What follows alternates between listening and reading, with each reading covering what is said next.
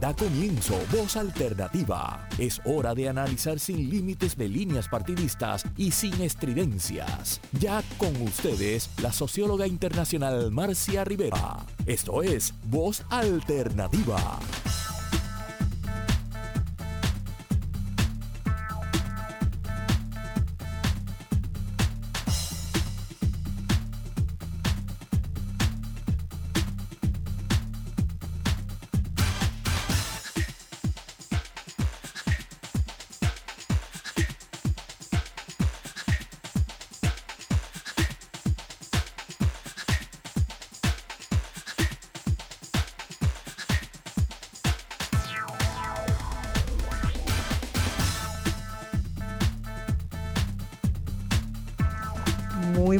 Ya me encendieron el micrófono y estamos en voz alternativa de nuevo desde eh, los estudios, generosos estudios de eh, Radio Isla y de este maravilloso equipo que hace siempre las veces de ayudarnos a generar el programa, el control.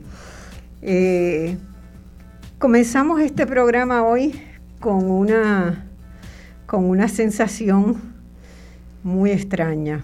¿Verdad? En el día de ayer fue el homenaje que le rindiera el Colegio de Abogados y una cantidad de organizaciones en las que nuestra querida amiga, la licenciada María Dolores Fernós, Tati, como la, siempre la hemos conocido y nos hemos dirigido a ella, eh, celebrábamos su vida, pero lamentábamos su muerte. Para todas nosotras que estuvimos cercanas a ella, y en el panel de hoy voy a tener dos personas que están en el estudio y una que va a estar por teléfono. Ahora las presento. Tati fue una, un emblema. Eh, yo conocí a Tati cuando ella era estudiante de Derecho y yo terminaba el bachillerato en la Universidad de Puerto Rico.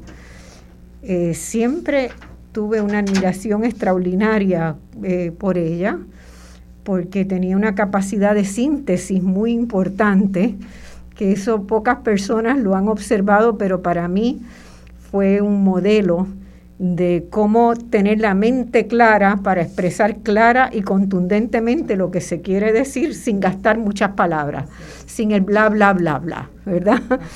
Y Tati era siempre contundente en lo que decía, eh, lo que decía provenía de un proceso de aprendizaje, de lectura, era una lectora voraz. Y muy rápidamente, a pesar de que yo me fui para Inglaterra a estudiar, ¿verdad? Después del bachillerato, y estuve varios años por allá afuera, y he ido y venido siempre este, entre Puerto Rico y diversos lugares en América Latina donde he estado trabajando. Tati siempre fue un referente en mi vida. Tanto así que el primer programa que se hizo de voz alternativa, el 5 de marzo de, del 2017, mis invitadas fueron Tati Fernó y Nirvana González, que también está hoy con nosotros. ¿Te acuerdas de ese día, Nirvana? Inolvidable, claro que sí. Este, ese día queríamos pasar revista y dejar constancia de que voz alternativa iba a ser la voz de las mujeres, iba a ser la voz de todos los discriminados en el país, iba a ser la voz alternativa. De los sectores más vulnerables. De los sectores más vulnerables y creemos haber cumplido cabalmente esa encomienda.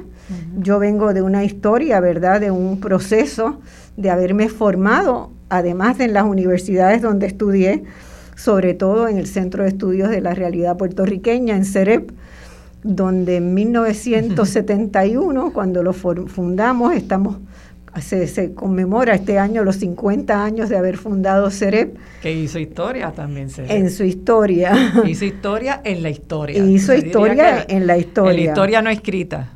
Y eh, el compromiso de CEREP era hacer la historia de los sin historia. Así es. ¿Quiénes no tenían historia? No tenían historia las mujeres, no tenían historia los afrodescendientes, la población que descendía de, de los esclavizados en Puerto Rico, no tenían historia la clase trabajadora, eh, no tenían historia los vulnerables, los pobres, y nosotros nos dedicamos durante largos años a hacer esa historia. ¿Verdad?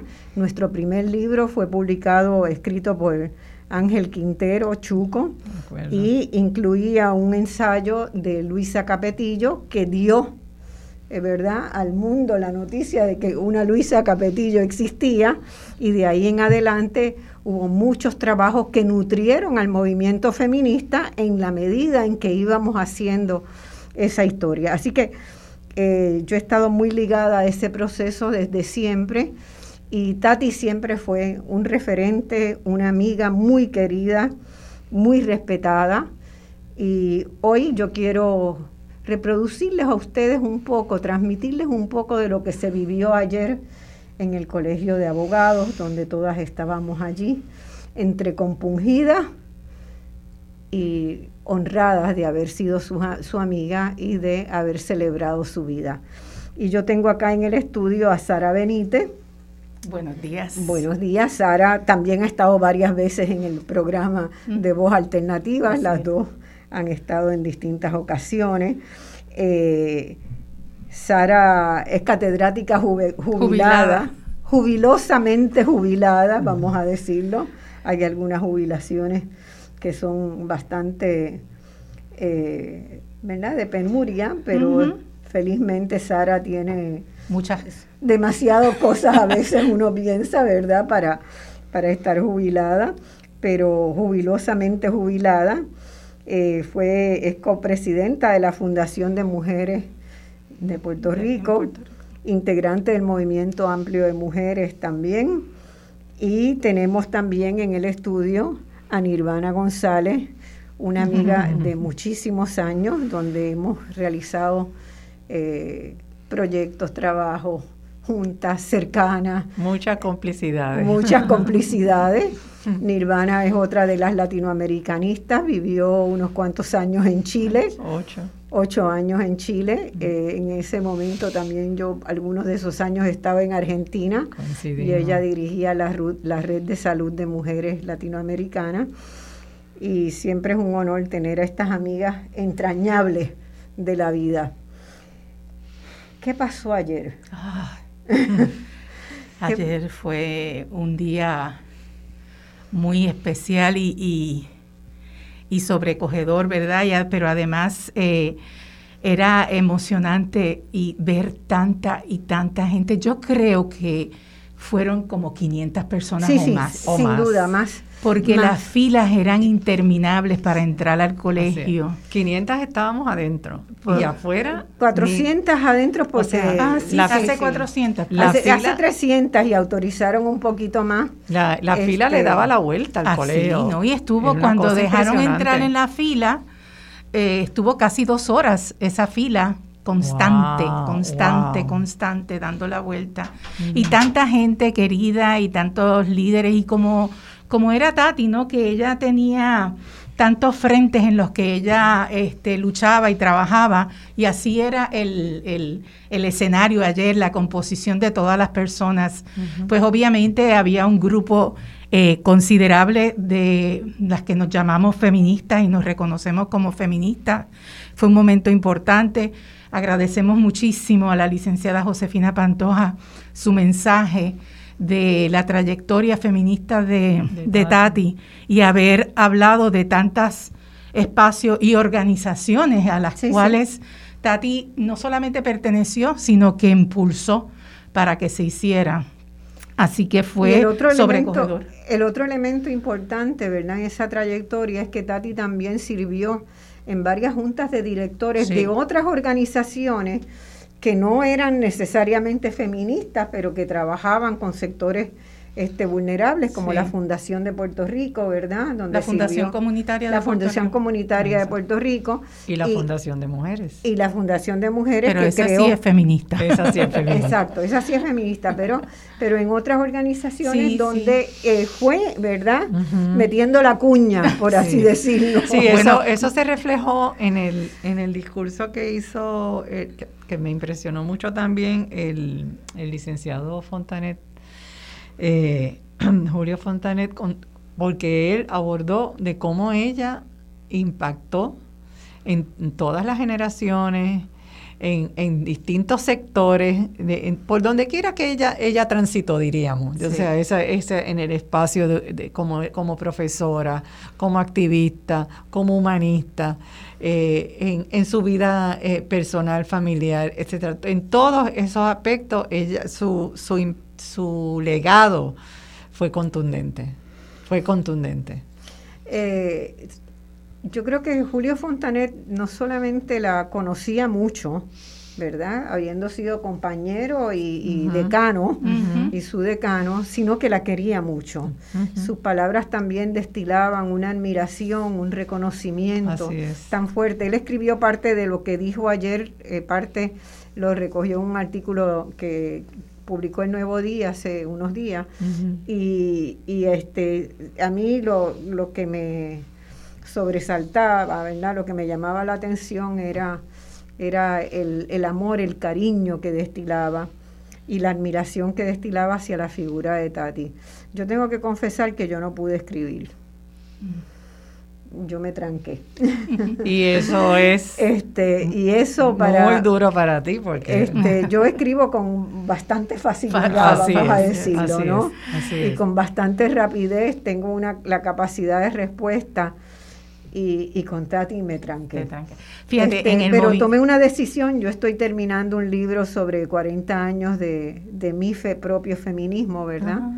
y se lo voy a dedicar a Tati y a Magali Pineda, que fueron como mis hermanas caribeñas. Este, Magali Pineda en República, Dominicana, que también murió de la misma cruel enfermedad que Tati y, y esa, esa decisión. También era, un, era una lideresa. lideresa sí, sí, sí, eran, eran, además se parecían. Lo, que fue Tati para nosotras lo fue, Magali, para, República, para las mujeres y, y, todos los sectores más vulnerables también en República Dominicana. Y tenían ambas, habían logrado, ¿verdad? Eso sí lo pensé, me, me, me quedó muy claro, que ambas habían logrado ser una, una bisagra entre las luchas populares y la capacidad de impulsar políticas públicas. Y de ella meter un dedo, cada una de ellas meter un dedo y presionar a los organismos del Estado porque se las respetaban mucho, mucho, mucho. ¿verdad? Abogacía todo el tiempo. este,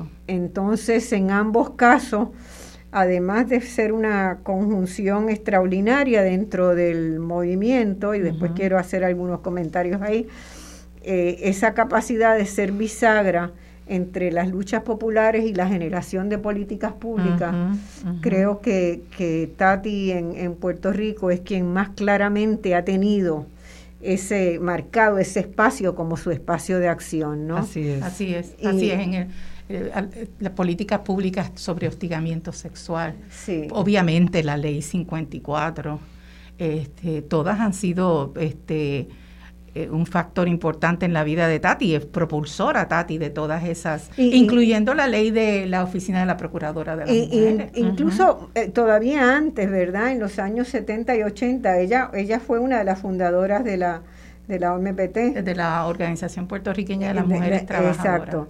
Y, y, ella no eh, y ella ahí ya estaba también trabajando en, en, lo que eran verdad los insumos para la lucha internacional de las mujeres. Es que ese es nuestro desafío como feministas y activistas, claro. sea activista por los derechos humanos y por los derechos de las mujeres en particular.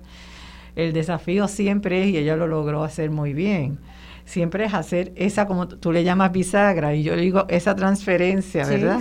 De, de el, el, la, la, lucha política de en la calle a llevarla a, política pública. a, políticas públicas en las legislaturas, por ejemplo, para que se haga eh, esos reclamos, ¿verdad? sean una realidad para la En, en los 80, una de las de las luchas que yo recuerdo más claramente que en las que participamos tenía que ver con el hostigamiento en el trabajo y con los derechos laborales de las mujeres, ¿verdad? sí. Y, ahí la discriminación contra las mujeres, la lucha por igual paga, por igual trabajo, todas esas fueron luchas, ¿verdad? Que eran luchas particulares de las mujeres, pero que buscaban establecer un contexto de mejor calidad de vida para la clase trabajadora. Y Tati siempre también tuvo ese, ese balance que yo creo que en, el caso mío a mí me acercó, nos acercamos mucho, ¿verdad? Porque partíamos de esa visión de que hay que trabajar lo, lo mayor, lo, lo, que el contexto general mayor y particularizar donde hay que particularizar. Eh, ayer, eh, ¿qué más dijo Josie? Ay, ay, ay. Bueno.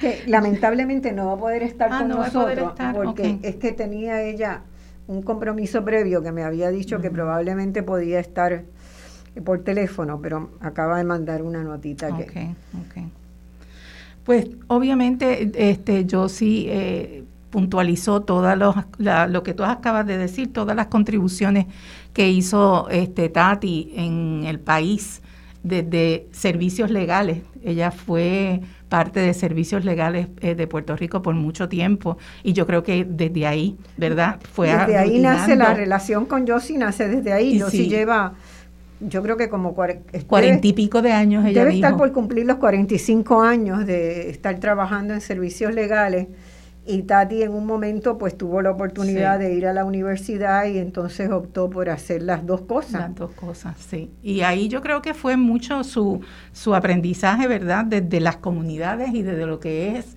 el elemento de pobreza. Ella siempre, y se recalca mucho esa frase de, de Tati que habló de que yo soy feminista por la misma razón que combato las injusticias la pobreza, el colonialismo y el rechazo al, al racismo. Así que esa, esa era Tati y eso fue lo que, lo que trajo eh, Josie ayer, la licenciada Josefina Pantoja también habló mucho de su... Que es otra gran luchadora, vamos a, vamos a, vamos también a establecer un parámetro, porque Josefina es una hormiguita, desde que la conozco siempre ha sido... Es que su vida propia ha sido esa, ella ha sido una entregada a la causa por los derechos de las mujeres y de los más vulnerables, Exacto. de toda la vida. De toda la vida. toda la vida, así la he conocido siempre, siempre. Así es. Eh, yo quería también puntualizar esto de que tú habías hablado de que no habías podido escribir.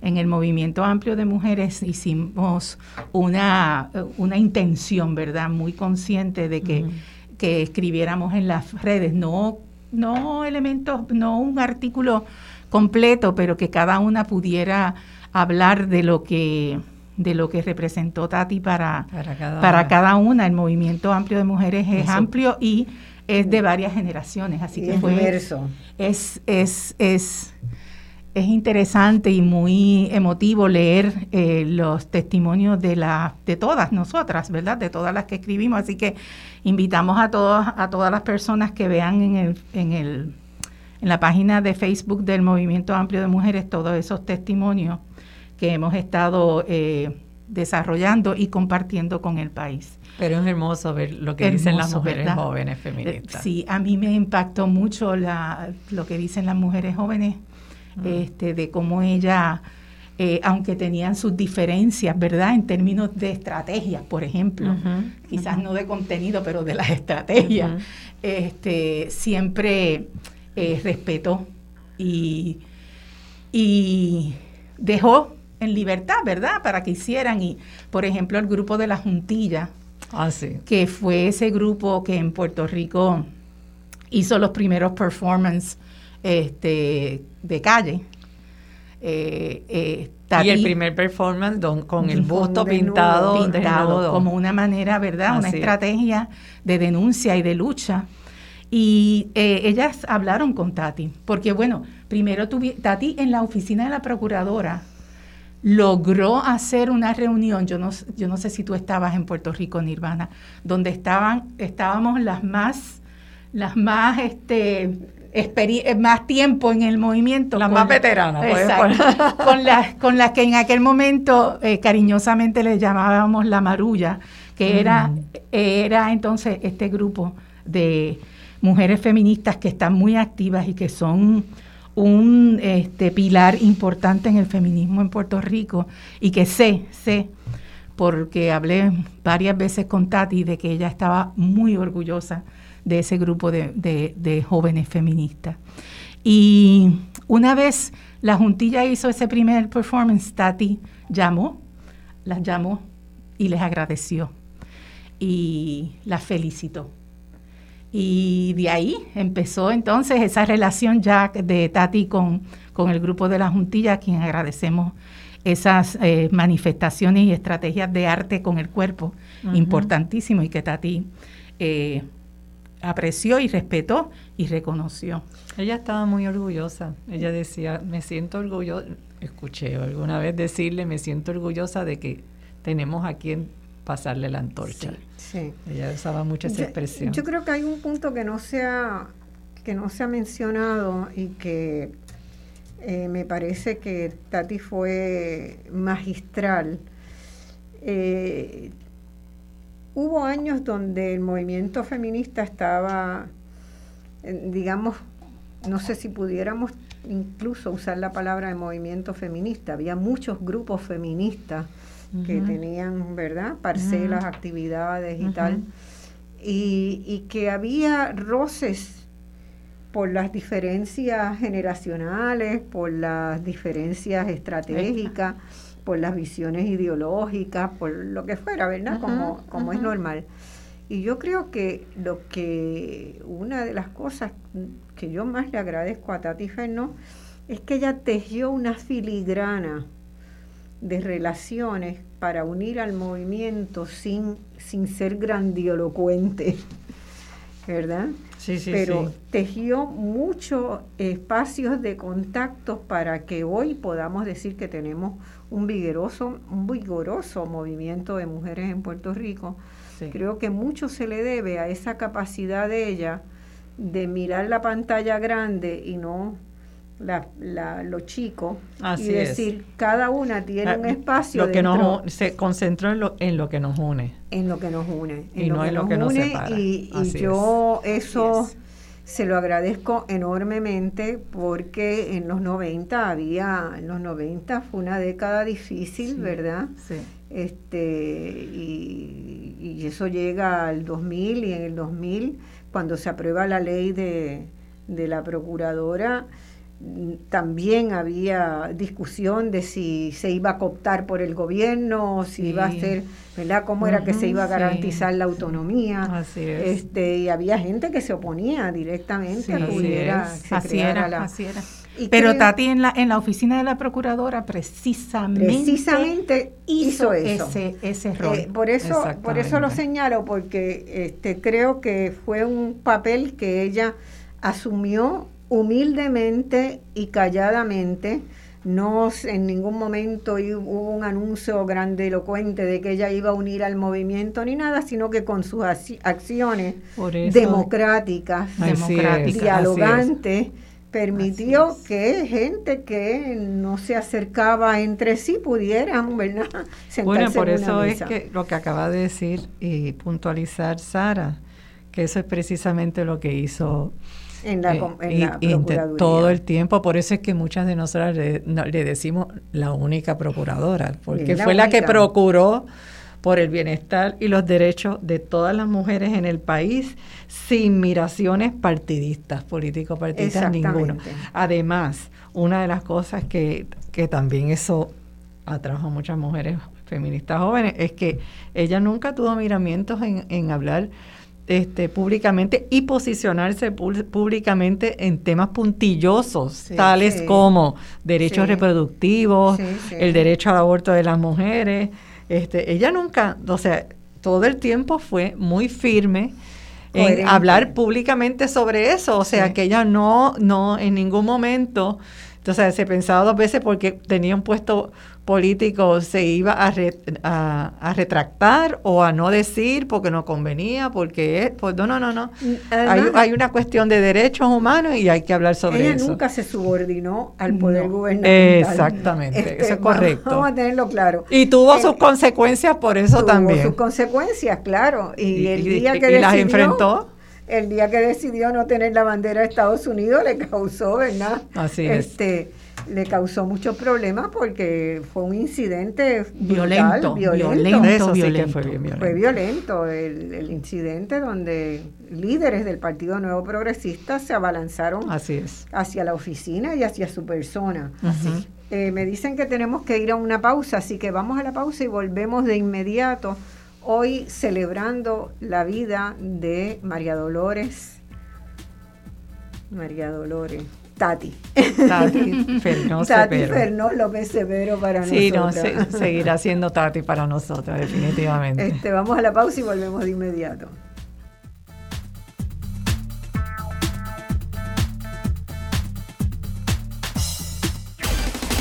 En solo minutos regresamos con Voz Alternativa por Radio Isla 1320.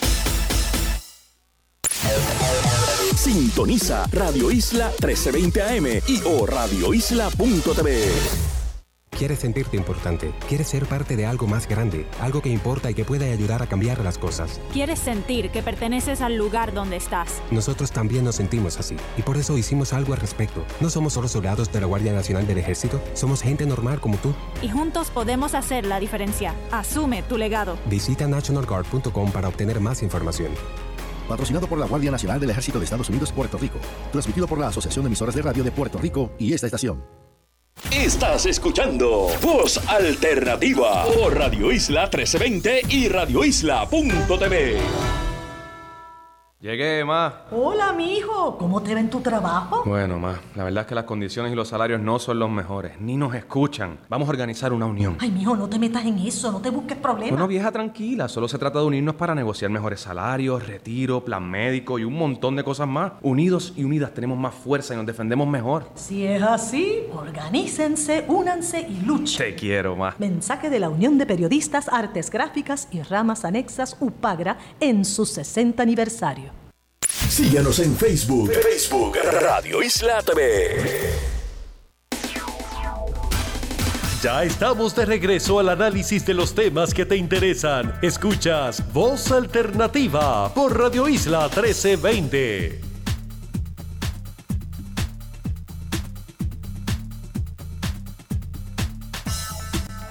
Bueno, mis amigos, estamos celebrando, como les dije, la vida de nuestra amiga Tati Fernós López Cepero, que ayer se le rindió un muy lindo homenaje en el Colegio de Abogados, que desbordó el colegio, desbordó las calles de Miramar y realmente mucha, mucha gente se quedó afuera con ganas de poder escuchar, de poder participar en, todo lo que allí se, se dijo.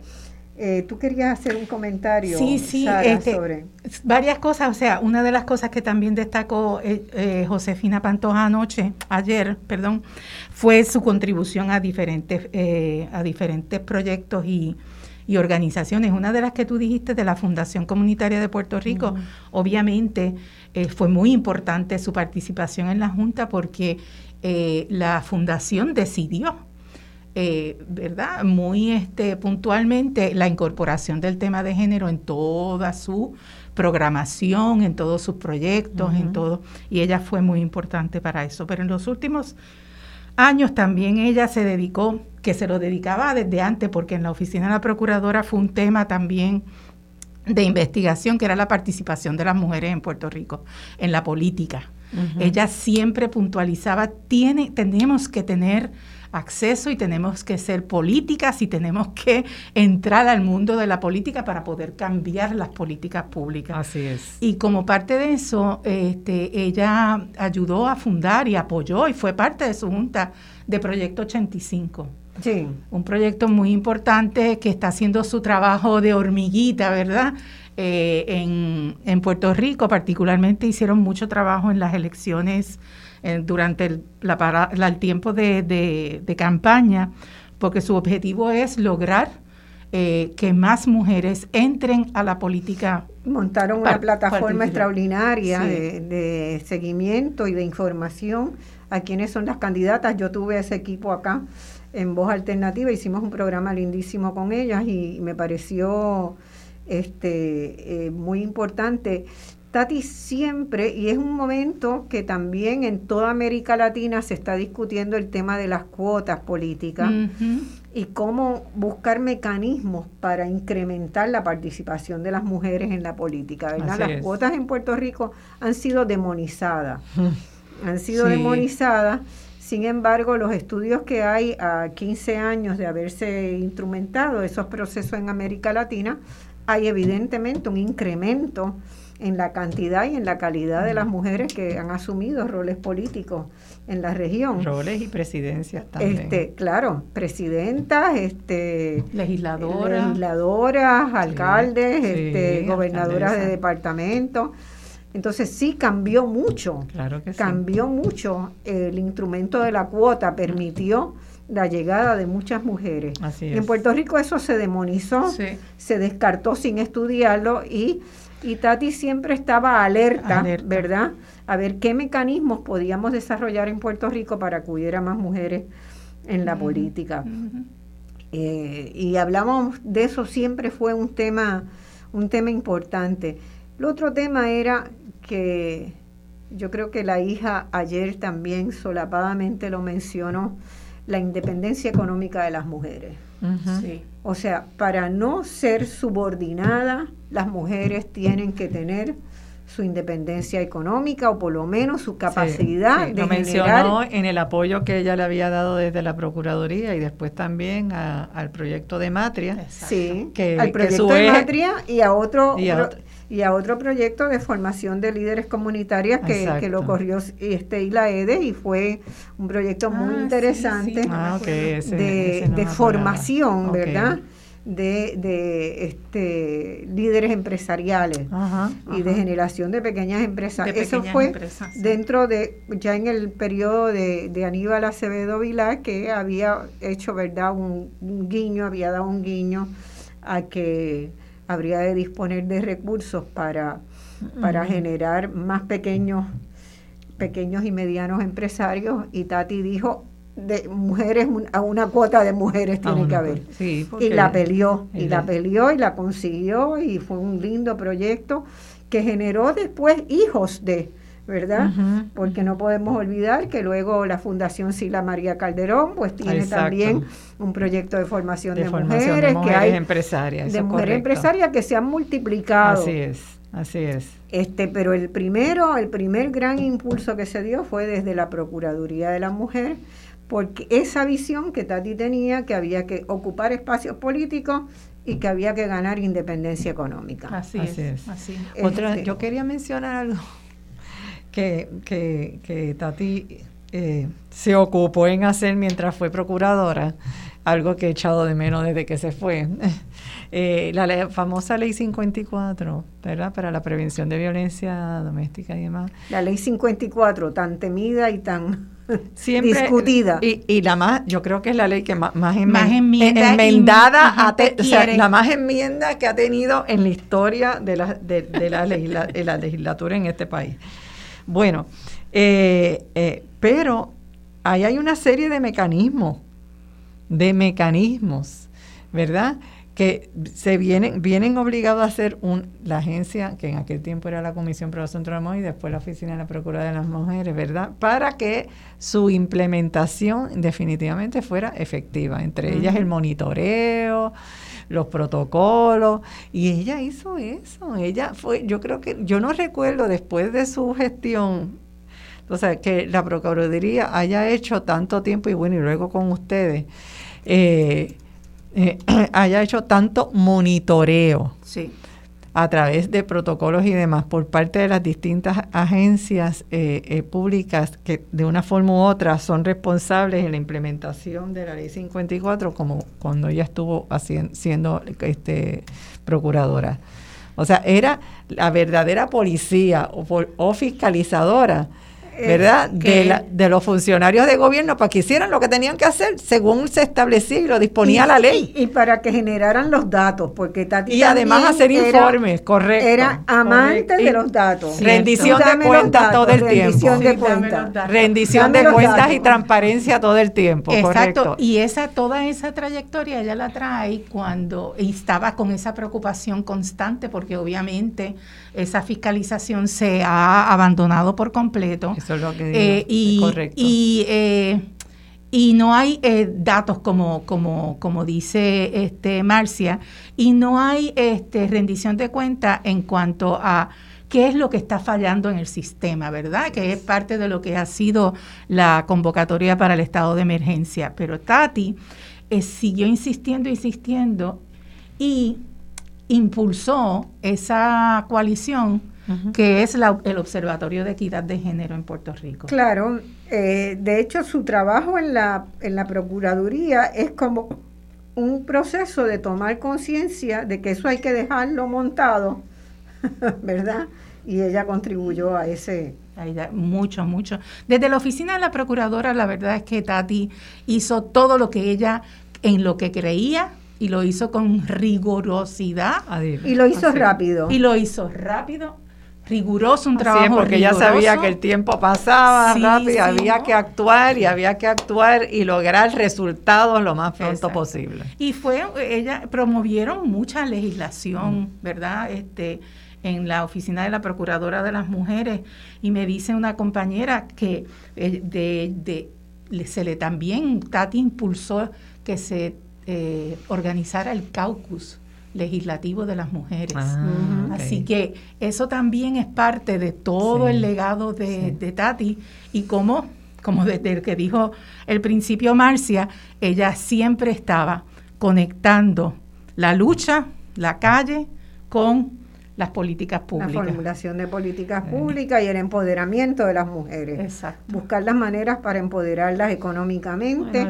para que aparezcan en, Latinoamérica, ¿verdad? Se llama incidencia política. Exactamente. Ella estaba todo el tiempo en esa. En, esa y, creo que eso también fue una, una cosa importante. Tati estuvo... Eh, por su, por su cargo, era la representante de Puerto Rico ante la CEPAL en la comisión de, de, en varias comisiones de la CEPAL, ¿verdad? Sí. Este, y ella aprovechó. Tuvimos el privilegio de escucharla, sus comparecencias en más de una ocasión, y era, tengo que decir, para el público, ¿verdad?, que nos está escuchando y, y que nos, la que pudimos tener la oportunidad, como tú, y creo que tú fuiste también una vez a una de las reuniones de la CEPAL, cuando Tati daba su hacía su presentación, siempre había una aclamación de, de representantes de distintos países y se paraban, se ponían de pie, era una aclamación de pie. Sí. Este, ese es un ángulo que tendríamos que documentar más este, porque hay que hay que preparar sus presentaciones eran excelentes. una antología de sí bueno hay que hay que, hay que, convocar hay que convocar a bueno ahora ella está como senadora pero a Nairma Rivera Lacen y a Elizabeth eh, Crespo a que a que se dediquen al trabajo del segundo tomo, ¿verdad? De, este, los documentos de feminismo en Puerto Rico. Y estoy segura que desde ahí se podría documentar mucho de ese trabajo. Exacto. Eh, porque obviamente ese ese segundo tomo hace mucha falta y, y, yo sé que ellas tienen muchos documentos, pero pues a eso toma tiempo irlo montando. La otra organización, y obviamente, este, como me presentaste, que Tati estuvo en los últimos años fue la Fundación de Mujeres en Puerto Rico. Yo quisiera que hablaras un poco de eso porque creo que el mejor tributo que le podemos rendir la ciudadanía toda a Tati Fernos y mantener vivo su agenda y su trabajo es, a través de la apoyando a la fundación, porque va a tener un eh, efecto multiplicador. Esa fundación es absolutamente clave. Yo acabo de recibir eh, por un grupo con el que trabajo en, en, este, en Sudamérica. Eh, hay un concurso para formación de personas para trabajar con filantropía de mujeres. Te lo voy a pasar ah, a ti. ayer lo recibí. Ah, pues muy bien. Ayer lo recibí y tienen becas, o sea que podrían darle becas a un par de personas de Puerto Rico para tomar un curso con los especialistas que tienen esta gran fundación en, en América Latina. Ahí está Andrés Thompson, quizás tú Andrés lo has conocido alguna vez, este, coordinando ese esfuerzo. Él estuvo en la Fundación Kellogg muchos años y entonces sería muy, bueno que la Fundación se integrara a ese trabajo. Ellos han dado un paso grande ahora y han conseguido dinero para dar ah, unas becas y fundar, este, formar ah, gente.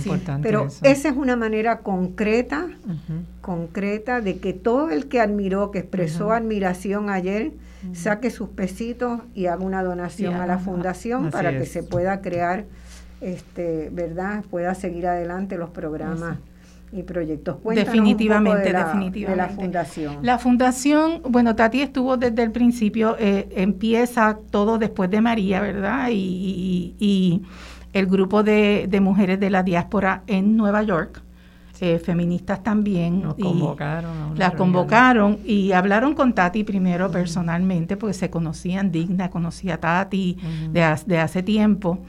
Y Tati siempre, siempre se ilusionó con esa fundación, porque ella, obviamente, teníamos claro, y ella lo tenía muy, muy claro, cómo eh, todas las organizaciones estaban perdiendo eh, financiamiento, apoyo gubernamental, porque en la medida en que las organizaciones hemos sido mucho más activas y luchando por temas puntuales del feminismo como los derechos reproductivos, la, economía de las mujeres con modelos, ¿verdad?, este, eh, fundados en, en, perspectiva de género, eh, pues las organizaciones han estado perdiendo mucho, mucho dinero.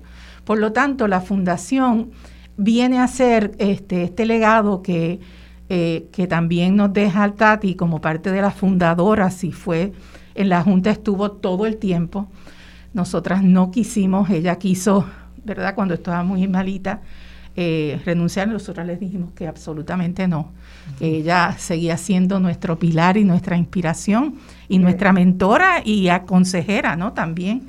E, y, y, fuimos montando y ella fue muy importante en todo eso, los pilares de esa fundación y desde el principio nos declaramos feministas, somos feministas, una fundación feminista, la primera en Puerto Rico, obviamente la única, y eh, ella siempre estaba pendiente, ¿verdad?, a cómo podíamos ser muy eh, participativas, democráticas en ese procedimiento.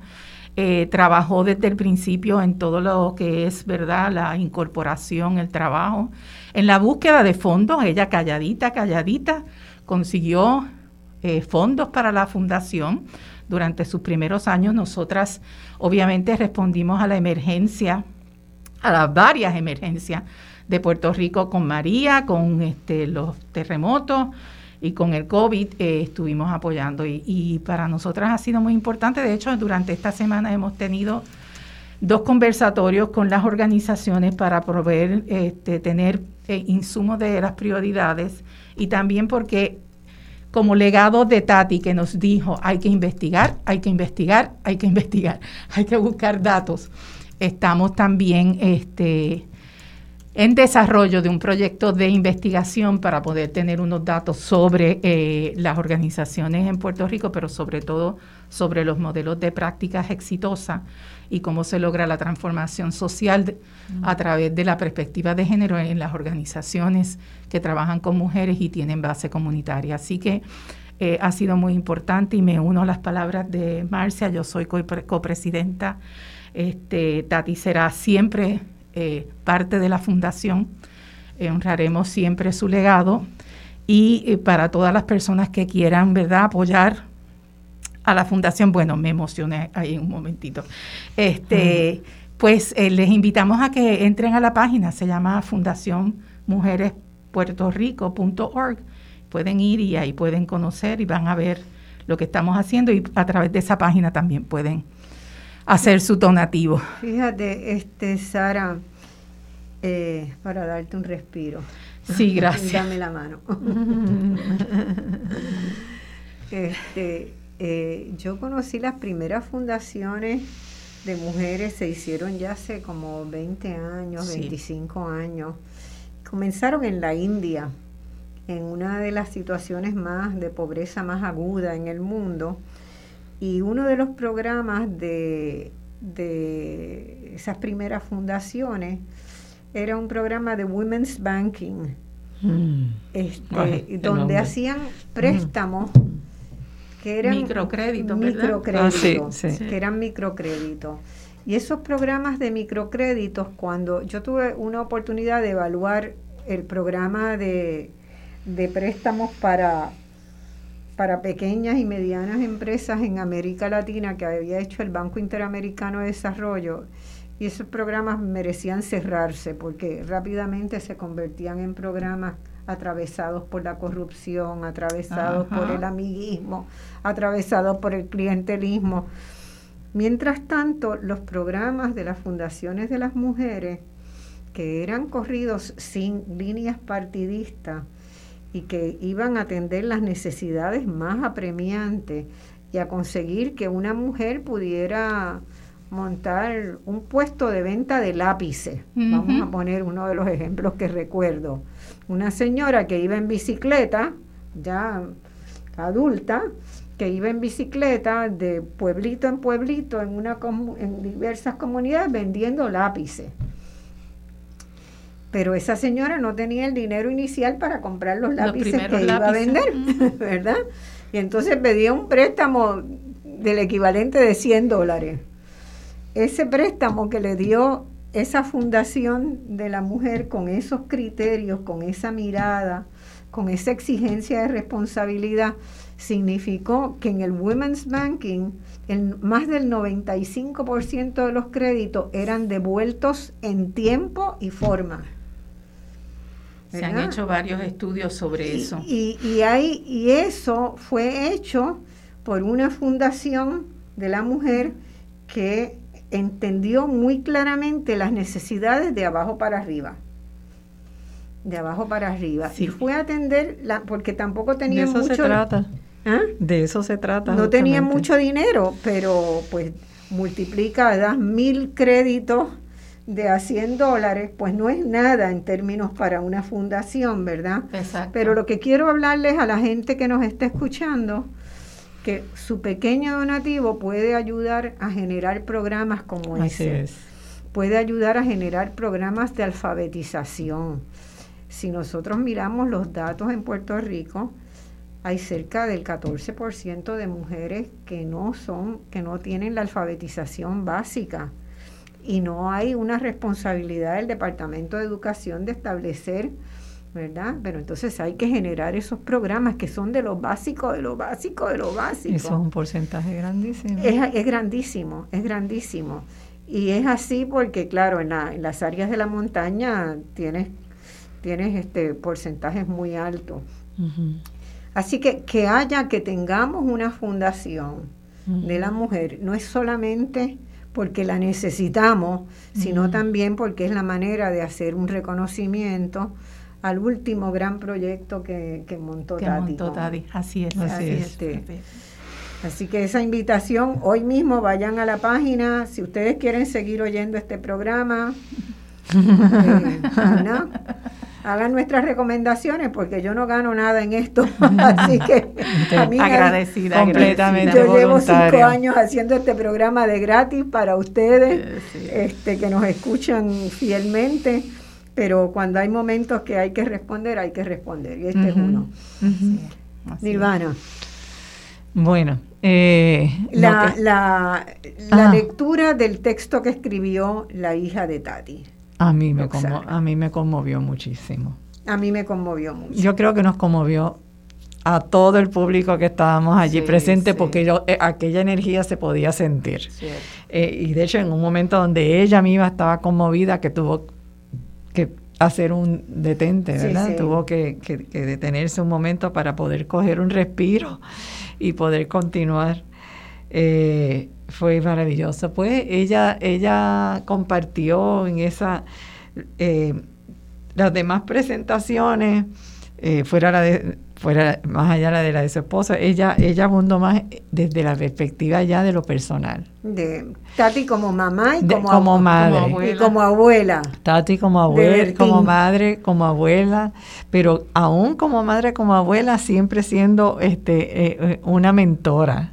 Ella y con y con una mentora siempre siendo mentora me, llamó mucho la atención la anécdota bonita que ella dice con el tema de los juguetes, que le dijo, como el, con el tema de la codificación también de los juguetes, con el tema de la, de la, del lenguaje, que aún desde pequeñita, desde ellas pequeñas, ya ella estaba lenguaje inclusivo. con el tema del lenguaje inclusivo, todo el tiempo con el tema del lenguaje inclusivo con sus hijos y sus hijas y sus nietos y sus nietos. O sea, fue muy, muy, muy bonito escuchar ese relato. Y otra vez también con la exigencia, ¿verdad? Eh, tierna, sutil, de que se labrara su propia ruta económica. Exacto. Así es, así es. Este, la importancia de ser autónoma e independiente económicamente. Así es, así es. Eso fue... Desde, desde los 7, 8 años ayudándole a... escuchar eso de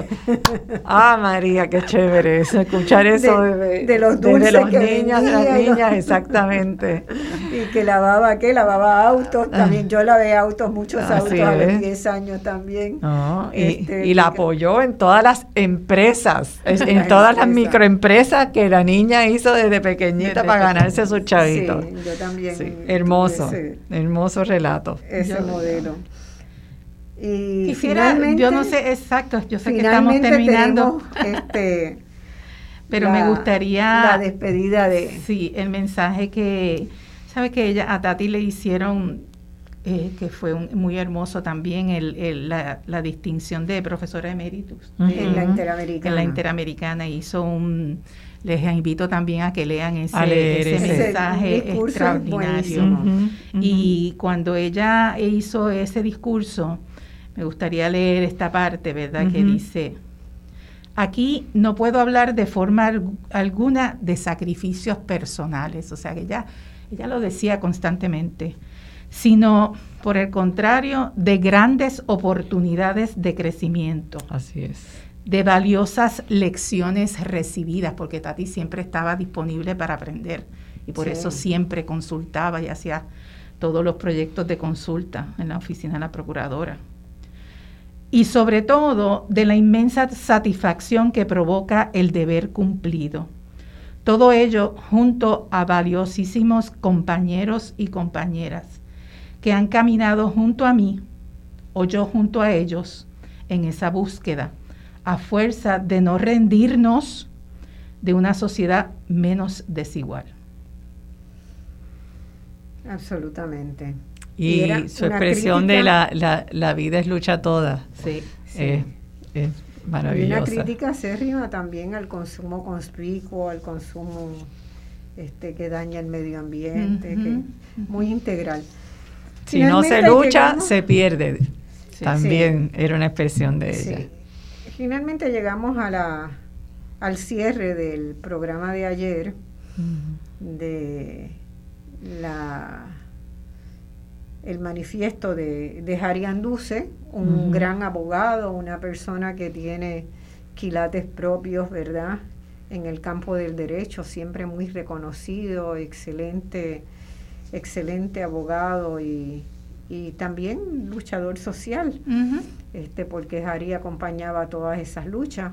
Y él cuenta un poco, ¿verdad?, de cómo era esa vida eh, amorosa de construir el feminismo dentro de la casa, de lo cual Tati también era una gran predicadora. No puede haber feministas que de la boca para afuera lo digan y en la casa para adentro no lo sean. Y eso se mencionó allí tácitamente también en el discurso de Fontanet, o sea que... Exacto. Pero en, en, en Harry pues se sentía, se sentía más fuerte, ¿no? Se sentía más fuerte. Y lo que me me pareció extraordinario de, de Harry fue la exhortación que hizo a que no habláramos de la muerte de Tati. Ah, sí. A que habláramos de Tati como una persona que sigue estando presente, que para él está presente totalmente. o sea, él no va a aceptar nunca que Tati, pues se murió. Tati está de otra manera. De otra manera. De otra manera, pero está en su alma. Eso fue muy lindo cuando él expresa que ella está en su alma y que, bueno, la consultará en todas las decisiones que tenga que tomar, porque parece que al final estando ya muy, muy, este, muy enferma Tati, hasta se ocupó de que él tuviera un traje que le sirviera, porque él había perdido 30, 40 libras y me parece que todos los trajes que tenía le quedaban inmensos y se preocupó, ¿verdad? hasta por eso. Pero...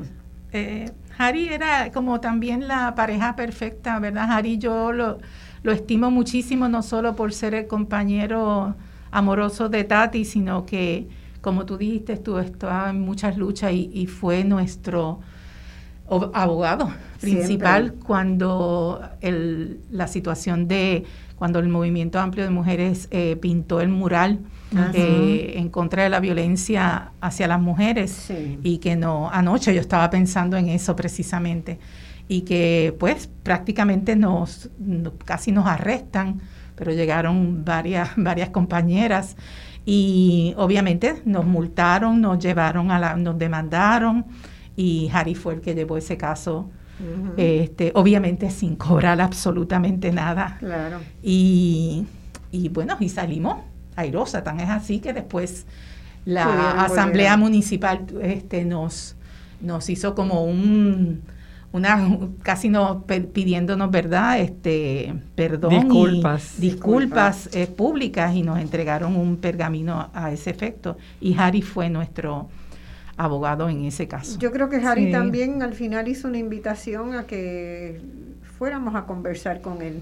Sí, y la acompañaba a todas partes. Yo recuerdo cuando la acompañó allá a Chile, con la toma de posesión de, de Bachelet.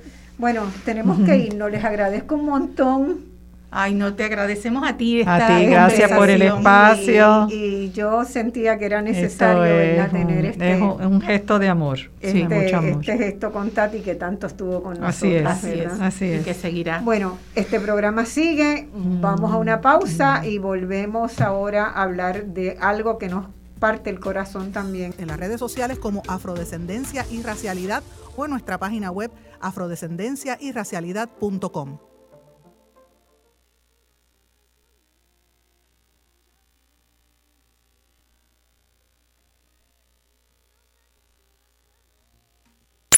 Síguenos en Facebook. Facebook Radio Isla TV.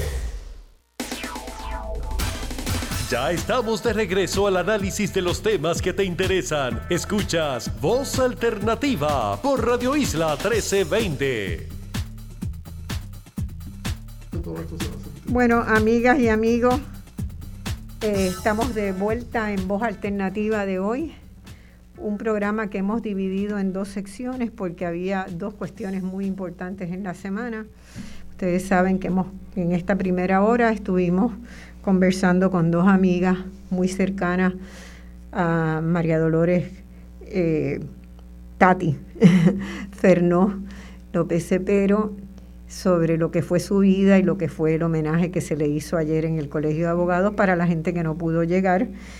Y la segunda hora vamos a hemos invitado al doctor Carlos Severino, que yo sé que ha estado haciendo esta semana, cada vez que uno enciende la radio, por ahí está la voz de Severino en una pincelada de lo que está pasando entre Rusia y Ucrania. Eh, y yo he querido darle la hora completa, porque me parece que se necesita un... Sí, esto está medio virado la cámara se necesita eh, una ponderación también en la discusión. La discusión está tornándose muy maniquea. ¿Estás a favor de los rusos o estás a favor de los ucranianos? Y si eres de este tipo de perfil de persona, tendrías que estar a favor de los ucranianos, pero no estás, o viceversa. Entonces, eh, esta, esta sesión va a tener preguntas al final del programa. Todas las personas que quieran llamar a partir de las 11 y 45, a las de las 12 y 45, vamos a tener 15, 20 minutos para que Carlos conteste todas las preguntas puntuales que la gente tenga, porque hay mucha duda y esta ha sido probablemente, según he estado leyendo en los diarios internacionales una de las semanas de más noticias falsas que se ha registrado en las redes sociales. Entonces, la proliferación de desinformación, de noticias falsas, de especulaciones, es lo que, lo que ha eh, dominado la semana. Así que tenemos una persona en quien que me consta su rigurosidad. Carlos Severino tiene un doctorado en geografía y en economía política y ha estudiado a fondo, eh, sistemáticamente y rigurosamente, confrontando fuentes diversas, no meramente leyendo los periódicos que comúnmente se leen, sino yendo a las fuentes originales. Y por eso me parece que quería tener este espacio contigo. Hace como 10 días atrás me mandó una presentación, un PowerPoint, que supongo que fue que usaste con tus estudiantes. No, lo usé para una... Para una... Para un encuentro ah. que se celebró muy bueno en la Universidad de de Corazón eh, a quien estoy muy agradecido, el profesor Martínez Borrás eh, y otros colegas, pues estuvimos allí discutiendo. Ah, para eso fue que hice la presentación. Ah, pues una presentación muy buena. A mí me ayudó a entender muchísimo porque para nada soy un especialista, pero tengo muchas preguntas. sí, déjame, gracias Marcia, y creo que sí, creo que bueno, he tenido que hacer un esfuerzo esta semana. Este, se me han atrasado todas las cosas, ¿verdad? Sí, me imagino. Pero no, no, no puedo decir que no, no puedo decir que no porque uno siente un compromiso grande con eso y sobre todo pues porque uno siempre quiere devolver. Eh, yo vengo estudiando sistemáticamente a Ucrania desde hace 35 años. O sea, la, esta mañana me llamaba un amigo y me dice, pero ¿cómo es que tú, tú no has dormido? Tú llevas dos semanas sin dormir. No, no, no se trata de eso.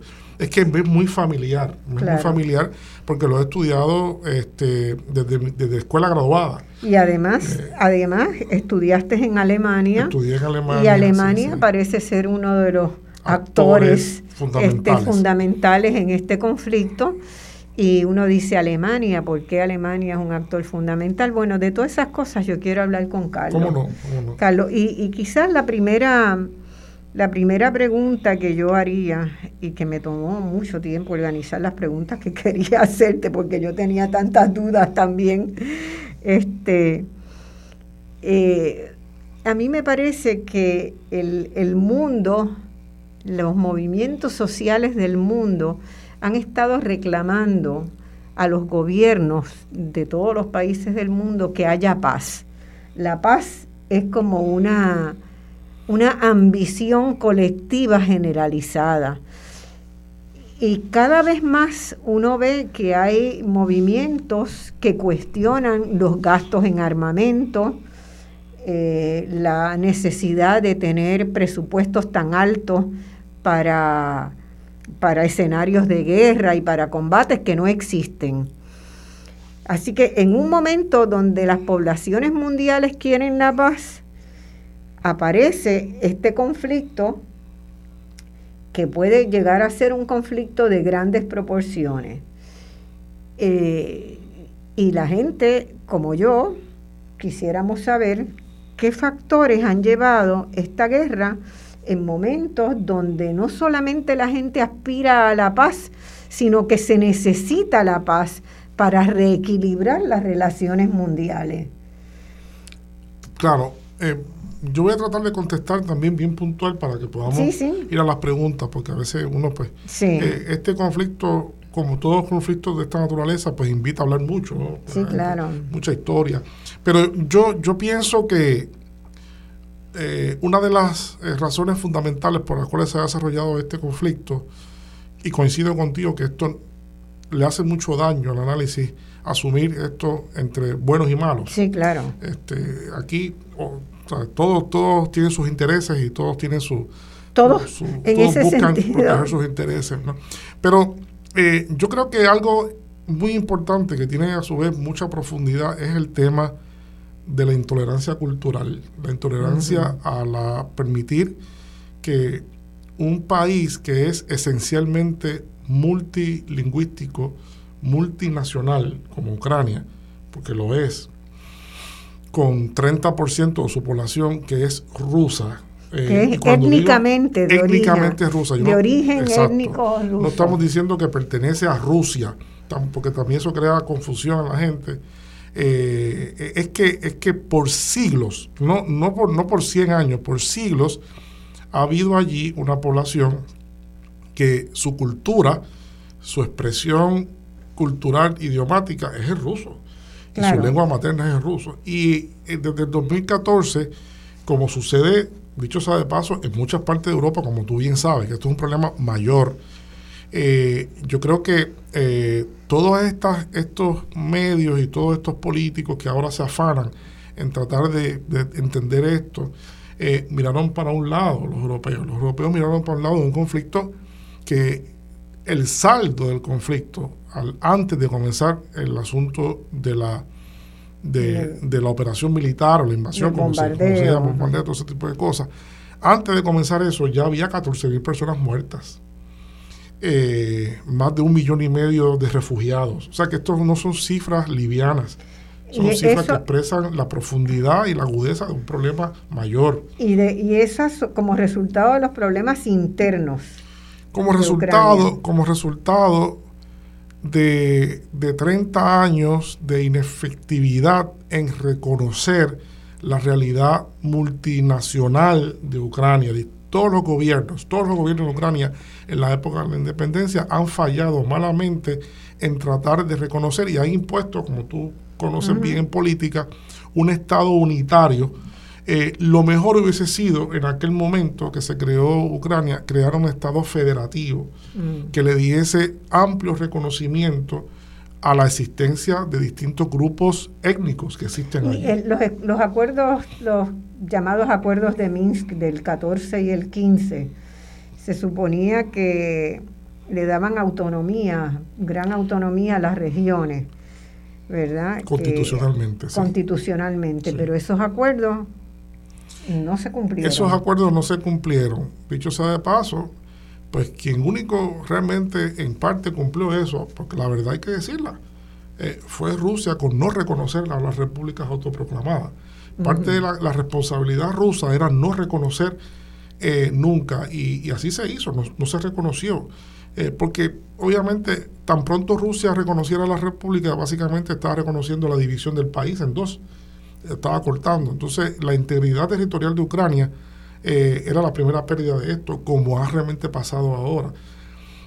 Eh, eso nunca debió haber pasado. A mí me recuerda, yo no sé si es un salto de, de, ignorancia el mío, pero a mí me recuerda mucho lo que pasó en la Yugoslavia de Tito, que eh, la Yugoslavia de Tito había logrado una un reconocimiento, ¿verdad?, de las distintas etnias. Yo viajé por ahí, estuve bastante por ahí, eh, y una convivencia armónica hasta que eh, un buen día se quebró ese, ese acuerdo y pasó de la convivencia al odio por intereses extranjeros en gran, en gran medida a una, a una guerra.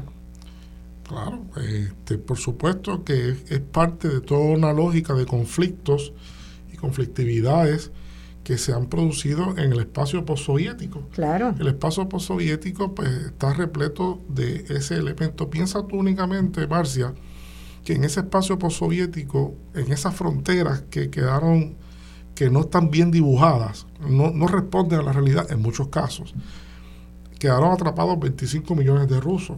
Esto que estamos viendo hoy allí ha pasado también, ya en pasó en, Georgia con el caso del conflicto en, Abjasia y en Osetia del Sur.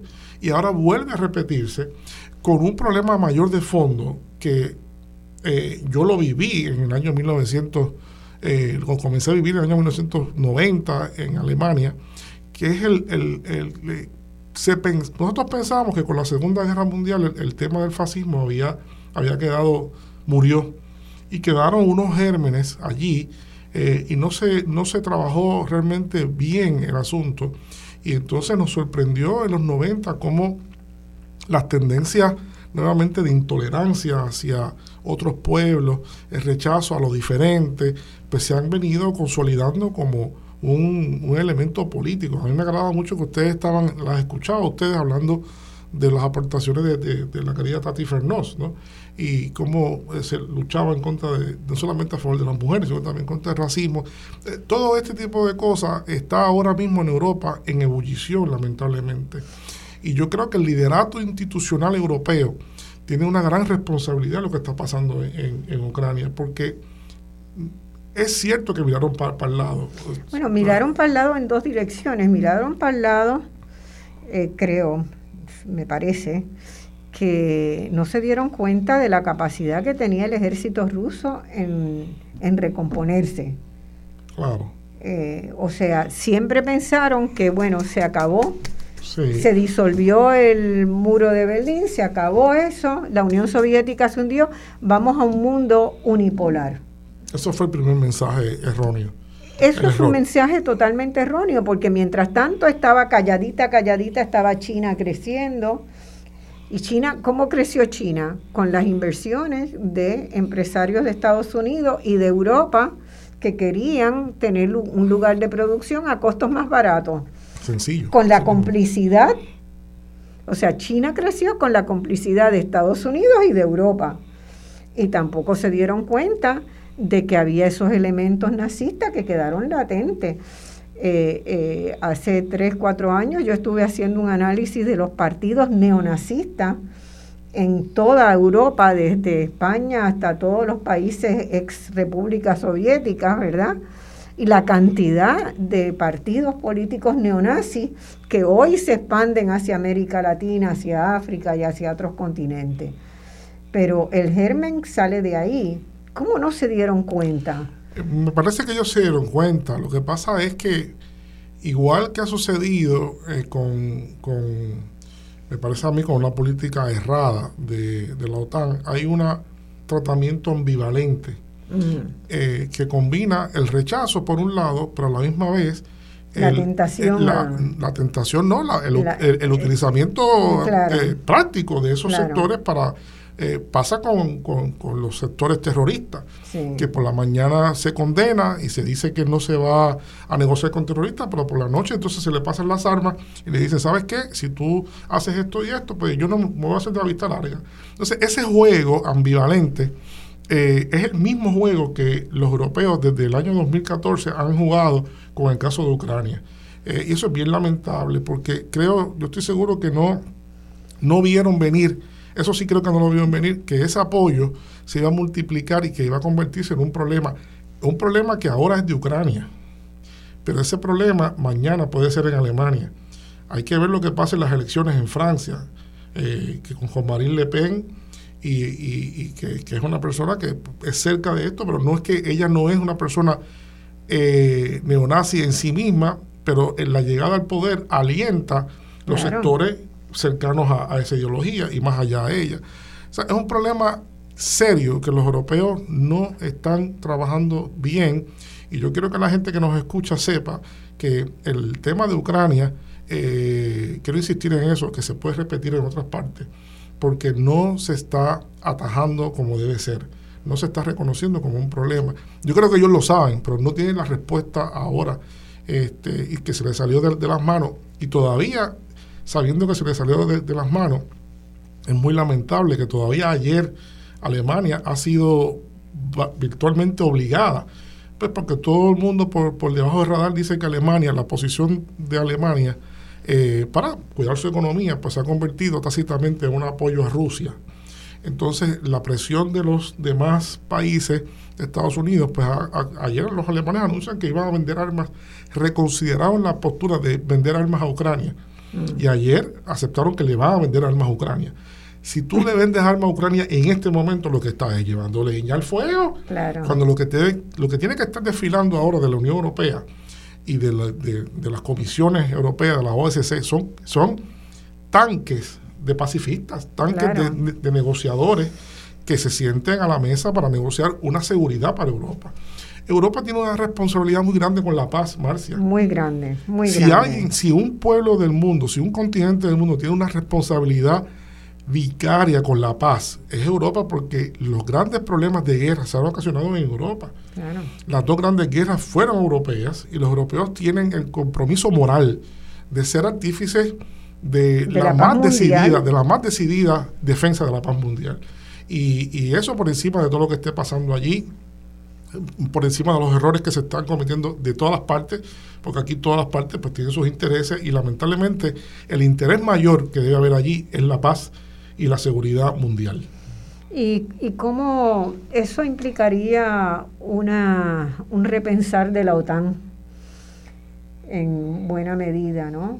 Eh, o, la creación de un Consejo de Seguridad europeo, que hay un Consejo de Seguridad, dentro, de la, dentro de la Unión Europea.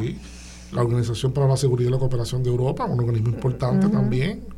Este, sí, implica todo un repensamiento que en alguna medida, pues eso es lo que se está invitando por parte de distintos grupos hace mucho tiempo. Claro, también lo que pasa es que en Europa hay en este momento una, una geografía política, digamos, muy diversa. Sí, muy diversa. o sea, como que el continente no se mueve en una, en una misma dirección. Eh, lo que pasa, Marcia, es que tú sabes que Europa es un es un país de gran estatura económica. Es un portentoso económico. Por Alemania, sobre eh, todo. Por Alemania, por Alemania, pero este eh, no tiene, no ha, perdido la capacidad de insertarse como un actor principal en los grandes temas globales. Y, eh, Macron, Macron intentó, intentó hacer una mediación eh, ¿verdad? O por lo menos anunció con bombos y, plantillos, y platillos que iba a ser una mediación entre Rusia y Ucrania. El problema es que yo creo que él no tiene la estatura para hacerlo. Eh, intentó, no, cosa del, del reconocimiento, del respeto. Yo creo que, yo creo eh, no es un líder fuerte de Francia. yo creo que ha demostrado que es parte del problema, eso es lo que pasa, ¿no? Entonces, eh, eh, las dudas estaban de que si Macron realmente, genuinamente estaba buscando una pacificación o estaba más bien pensando en las elecciones que son en abril en Francia. ¿no? probablemente estaba, él lo que estaba buscando era ser reconocido como el pacifista. Eh, bueno, y, llenar el vacío que, ha dejado Merkel. Claro, y llenar el vacío de Merkel y entonces este, tener una ventaja electoral. Correcto. Pero, pero él no tiene los quilates para, para hacerlo. No, no, lo pudo lo pudo haber, si hubiese sido un compromiso más allá de pera, mera apariencia, como lo demostró ser, este, lo hubiese podido lograr, porque era, era, necesario, necesario, que alguien rompiera esto y dijera, no, no, no, no, señores, eh, puede haber todo lo que nosotros queramos, puede ser malo aquello, puede ser malo lo otro, pero aquí hay que poner la, paz, porque en la guerra todos perdemos, en la guerra todo el mundo pierde y no es, no es algo, eh, no es válida, la guerra no es válida y, que se haya llegado a esto eh, no solo es culpa de, Putin, es culpa de todo el mundo, porque todo el mundo tiene que cooperar. La paz es un asunto de voluntades, ¿no? La paz hay voluntades de todas partes para poder para poder este, eh, cuajarla y, lograrla. Volvamos un poco a Ucrania, que la gente no sabe muy bien qué es Ucrania. Ucrania es un país muy rico. Riquísimo, muy rico, sí. Yo creo que minerales, sí, tiene, Ucrania tiene una dotación una dotación de recursos naturales fabulosa. Tiene grandes cantidades de los recursos que se llaman ahora eh, minerales estratégicos, que son los minerales que se usan en la alta tecnología, desde teléfonos, computación, eh, aeroespacial, todo ese tipo de cosas, los tiene. Tiene depósitos importantes de otros tantos, ¿verdad? Tiene algo de gas, tiene algo de petróleo. Eh, tiene de las mejores tierras del mundo. los terrenos se llaman Chernozem, se llaman.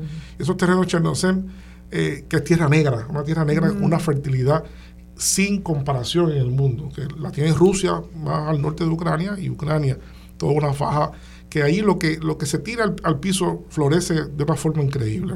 Por eso Ucrania es también un granero, pero Ucrania además de eso fue, es un país industrial, eh, tiene una, una, unos consorcios ya desde el tiempo de la Unión Soviética muy importantes, desde asuntos de aeroespacial, eh, tiene la famosa fábrica Antonov, que fabrica los, aviones Antonov, el avión más grande del mundo, de hecho, que ha venido aquí a Puerto Rico.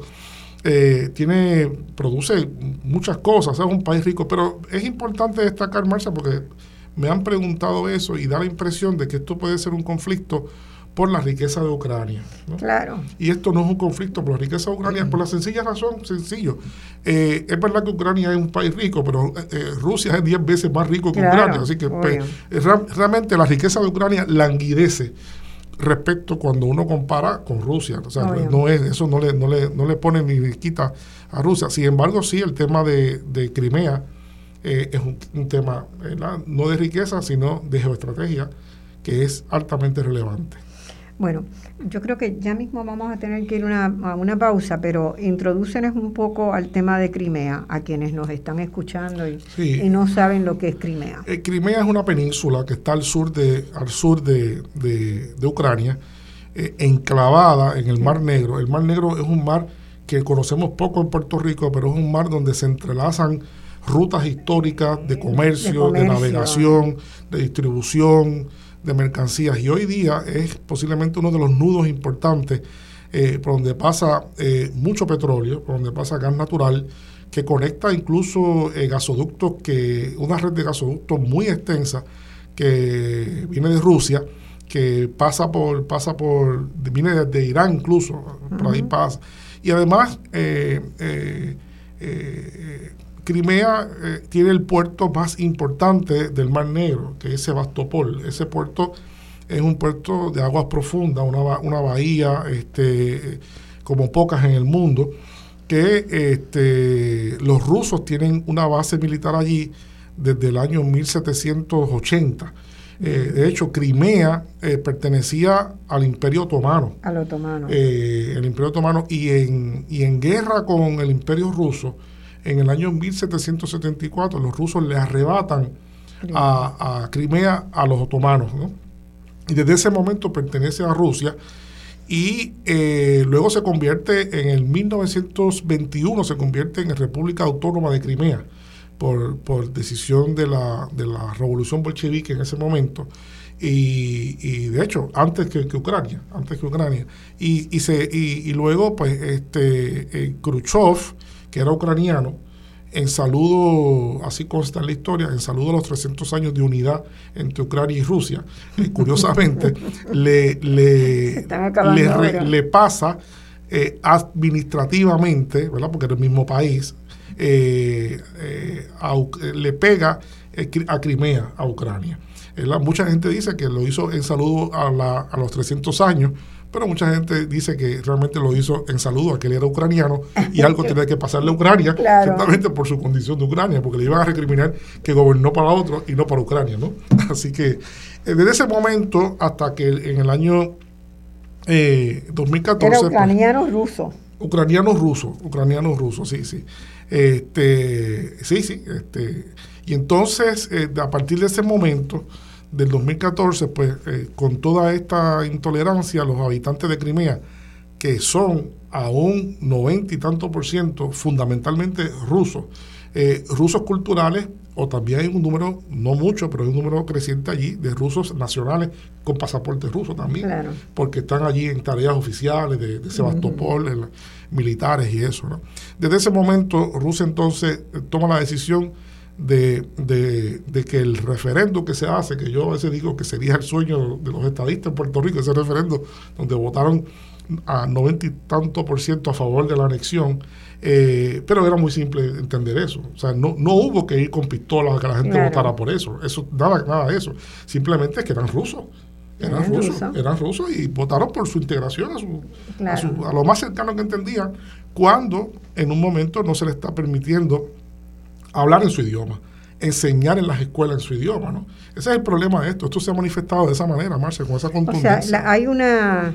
Internamente en el gobierno de Ucrania hoy hay una, una aversión a los rusos que se eh, nota en las políticas, que se nota... El gran problema de Zelensky ha sido que ha gobernado, y no solamente de Zelensky, de todos los presidentes han gobernado para un sector desconociendo la realidad multiétnica, del, país. Y eso ha llevado a mucho resentimiento eh, y a, una, a una tendencia de supremacista de los ucranianos, las personas que hablan ucranianas y que tienen la cultura netamente ucraniana, que es muy diferente a la rusa en algún sentido, aunque obviamente nacen del mismo raíz, porque los ucranianos son católicos. Eh, hablan, hablan ucraniano y son católicos, y los, los rusos ucranianos son ortodoxos. Correcto. Vamos a una pausa y seguimos con esta fascinante historia de... Muy importante. Muy importante. Este, eh, de Ucrania. Vamos a la pausa.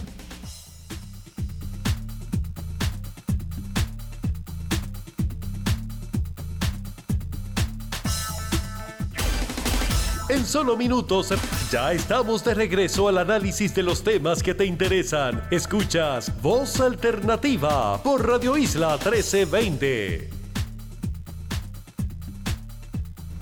Bueno, mis amigos, volvemos aquí con esta apasionante y lamentable, ¿verdad? Este, consecuencias de la historia de las relaciones entre Rusia y Ucrania.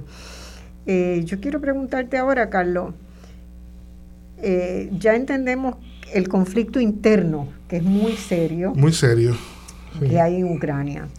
Eso nos tira por la borda, o tira por la borda, todas las interpretaciones que uno lee en las redes de que el viejo Putin quiere mantenerse en el poder y que este eh, los comunistas son los causantes de todo esto. Bueno, Putin, es, un, rabioso anticomunista, eso no lo entiendo cuando dicen eso, porque si alguien es anticomunista es Putin. Exacto, pero la gente tiene como que congelada la imagen de que todo lo que es ruso... Si la Unión Soviética sigue existiendo. Que la Unión Soviética sigue existiendo y que Rusia es comunista y por lo tanto... Rusia es un país capitalista completamente. Vorazmente, vorazmente. capitalista. y que quiere eh, en que quiere marcar su lugar en este mundo policéntrico que se está dibujando, que no es Estados Unidos solo, que no es Estados Unidos con Europa, que ya está China creciendo y que Rusia quiere ser también un jugador en esa en ese nuevo ajedrez. Quiere estar en la hegemonía mundial, sin duda Rusia y China quieren construir un mundo multipolar. Un mundo multipolar. Multilateralista y, y eso y eso en sí mismo no está mal. Bueno, eso no está mal. No está mal. Este, Yo creo que es mejor que estemos así que que estemos en un mundo unipolar. Claro, eh, eh, claro. incluso, ¿verdad? Cuando uno mira la creación de Naciones Unidas, la, la idea de la participación distribuida de los poderes en Naciones Unidas era la diversidad para que nadie pudiera controlar al mundo y que nunca más pudiera ocurrir algo como fue. Y la democracia, ¿verdad? La democracia liberal funciona con muchos partidos, no puede haber un solo partido, ¿no? Ese es el principio, ese principio de, check, and, check, and, balance, ¿no? entonces es, bien importante que sepamos que no hay aquí un bueno y un malo, ¿verdad? y que en todo caso el malo no es Putin, aunque esté bombardeando, que es terrible. Bueno, eso es malo, eso, eso, es terrible. eso es terrible. Eso es terrible. Eso es malo, sí, sí. eso se condena y nadie está a favor de eso. Lo que lleva a la situación es mucho más complicado. Esa es la pregunta. ¿Verdad? Lo que lleva a la situación es mucho más complicado y hay muchos más actores. Y ahora quiero preguntarte, ¿por qué Estados Unidos está metido en este, en este debate? Es muy interesante. Eh, Marcia, tú sabes, tú que conoces muy bien la historia, tú sabes que las historias a través del tiempo eh, tienden a adquirir sus propios nombres, ¿no? se habla de las guerras médicas, de la guerra de los seis días, se habla tienen sus propios epítetos. Yo creo que al, eh, yo podría especular que eh, algún día esta, esta, este conflicto se va a llamar el conflicto del gas natural. porque, porque la razón que hay detrás de, esto, la razón de esto es el gas natural. Es el gas natural. el gas natural. El gas natural es un, es un elemento esencial que está jugando un rol muy importante en la nueva, eh, nuevas políticas energéticas globales y este, se comienza a vender la idea de que el gas natural es una es una energía limpia, tú lo has visto, ¿no? es el único, el único hidrocarburo que se vende como energía limpia. Entonces sucede que el, el apetito por el gas natural, todos los indicadores, todas las proyecciones, es que en los próximos 30 años va a haber un aumento vertiginoso del consumo de gas natural. Eh, Alemania es uno de los grandes consumidores del mundo, Europa es un gran consumidor de gas natural. Y, y, eh, compra gas natural de esa región. Eh, compra gas natural de Rusia. Europa depende 40% del gas natural de Rusia, que viene por dos vías. Viene por Ucrania, en gran medida, y otras ramificaciones menores y esencialmente a través de un primer gasoducto importante que se construye en el 2011, que se llama, es el famoso Nord Stream 1, que tuvo una réplica reciente que se acaba de construir y es el que Estados Unidos ha estado desde Trump evitando a todo, a todo vapor que se ponga en marcha. ¿Por qué? Porque cuando se ponga en marcha el Stream 2, va a duplicar la cantidad de eh, gas natural que se bombea por esa vía. ese, ese primer gasoducto tiene una capacidad de 55 mil millones de metros cúbicos al año. Y estamos hablando que se duplicaría con 110 mil. Eso es mucho. Llevaría entonces a Rusia a 60% de suministrar el gas natural que se vende. Genera una dependencia. Genera una dependencia, eso es lo que dice Estados Unidos, que no le gusta la integración económica creciente, interdependencia entre Europa y Rusia. ¿no? Pero por otro lado, Estados Unidos ha conseguido unos importantes objetivos estratégicos que ha perseguido durante 30 años. Es conseguir su autosuficiencia de petróleo y de gas natural. ¿Cómo lo ha conseguido Estados Unidos? Pues sencillo, lo ha conseguido con una tecnología eh, muy importante que se llama el fracking, el fracking, la fracturación hidráulica. Estados Unidos a través de eso ha logrado elevar dramáticamente su producción. Estados Unidos... Con consecuencias nefastas sobre el medio ambiente. Eso, eso es otro programa que debería, eh, deberías hacer, el fracking, que, con expertos en eso, porque es un asunto bien interesante.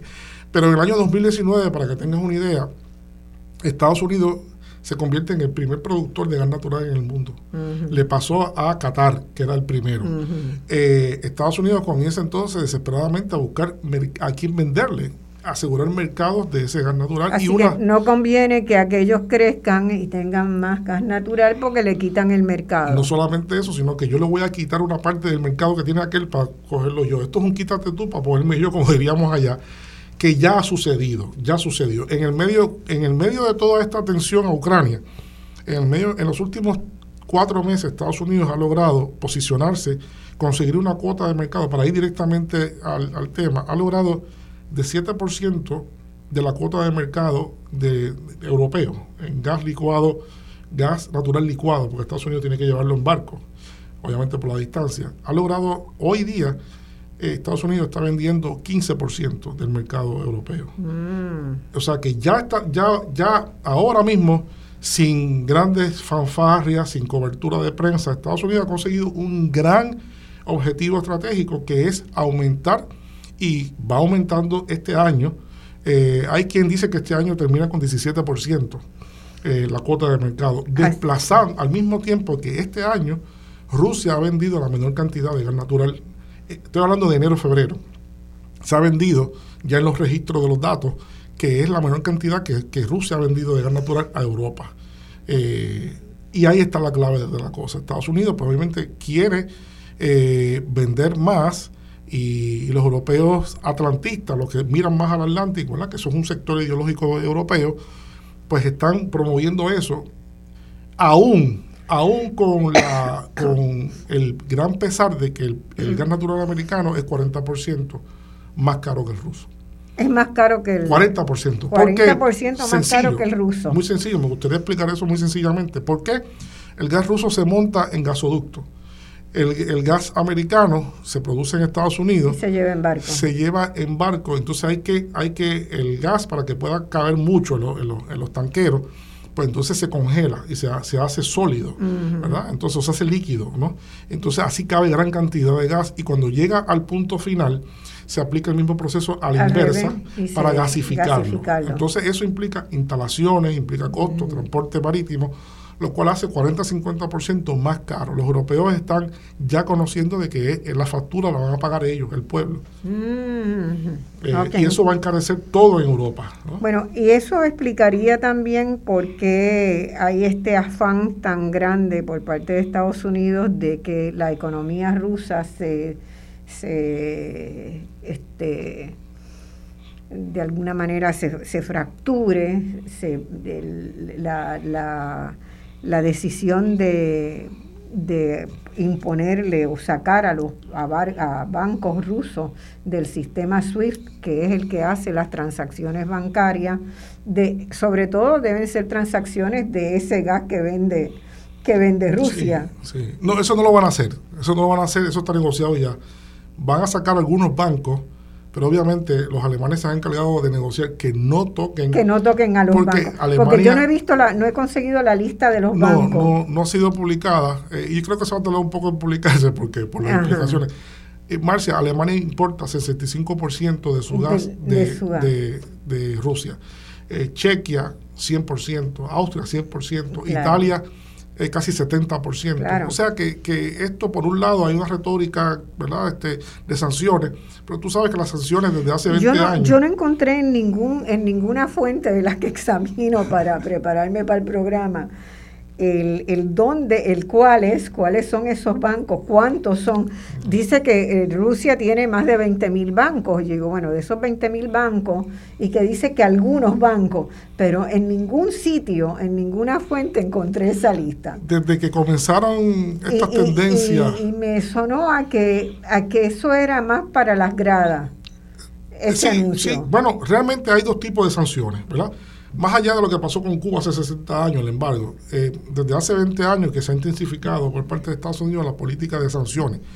Eh, podemos resumir las sanciones en dos grandes grupos. Bueno, los 60 años de Cuba en realidad no han dado muchos resultados. Cuba eh, sigue primero, estando ahí. Primero, primero. Y luego, después de que esta tendencia de andar por el mundo poniendo sanciones a, a diestra y siniestra, pues las sanciones se dividen en dos. Se dividen en sanciones, lo que se llama ornamentales. Eso quiere decir que se ponen, se anuncian en la prensa y no hacen nada, ¿no? Realmente no hacen nada. Para las gradas. Sí, sí, para las gradas. Y la segunda, que son las menos y son las que no se han articulado, se llaman las boomerang, mm. eh, porque son tan duras en una economía mundial interdependiente que obviamente si tú la tiras das un cantazo a tu objetivo, pero además te rebota a ti y también te afecta a ti. Claro, Eso es lo que pasa aquí ahora. Si, esa, si, la, si son de boomerang, el boomerang va a ser bien fuerte porque desestabiliza todo el sistema financiero internacional. Sí. Para empezar, este, va a tener un encarecimiento brutal de las tarifas de... Y, y, y la pregunta es muy sencilla. ¿Cuál es el valor del dólar? Claro. Es su demanda en el mercado. Si de repente los rusos deciden hacer un sistema alterno con los chinos y comenzar a vender en un sistema alterno, eso, implicaría una reducción de la demanda del dólar. Y el valor del dólar ya no está. Tú sabes que el dólar es un dinero fiat, un dinero que no, que no tiene valor. Tú no puedes reclamar eh, su correspondencia en, oro porque no existe. Ya no tiene, entonces, si, su, si su valor de intercambio se reduce, se reduce su valor en general y eso afectaría eh, ahí sería el boomerang. Eh, sería un golpe de regreso muy grande para la economía de Estados Unidos. Bueno, eh, ¿qué podemos esperar en los próximos días? de paso, digo los teléfonos que podrían llamarnos si alguien quiere hacer comentarios o le quiere hacer preguntas a Carlos Severino. A mí no me pregunten nada de esto, él es el experto.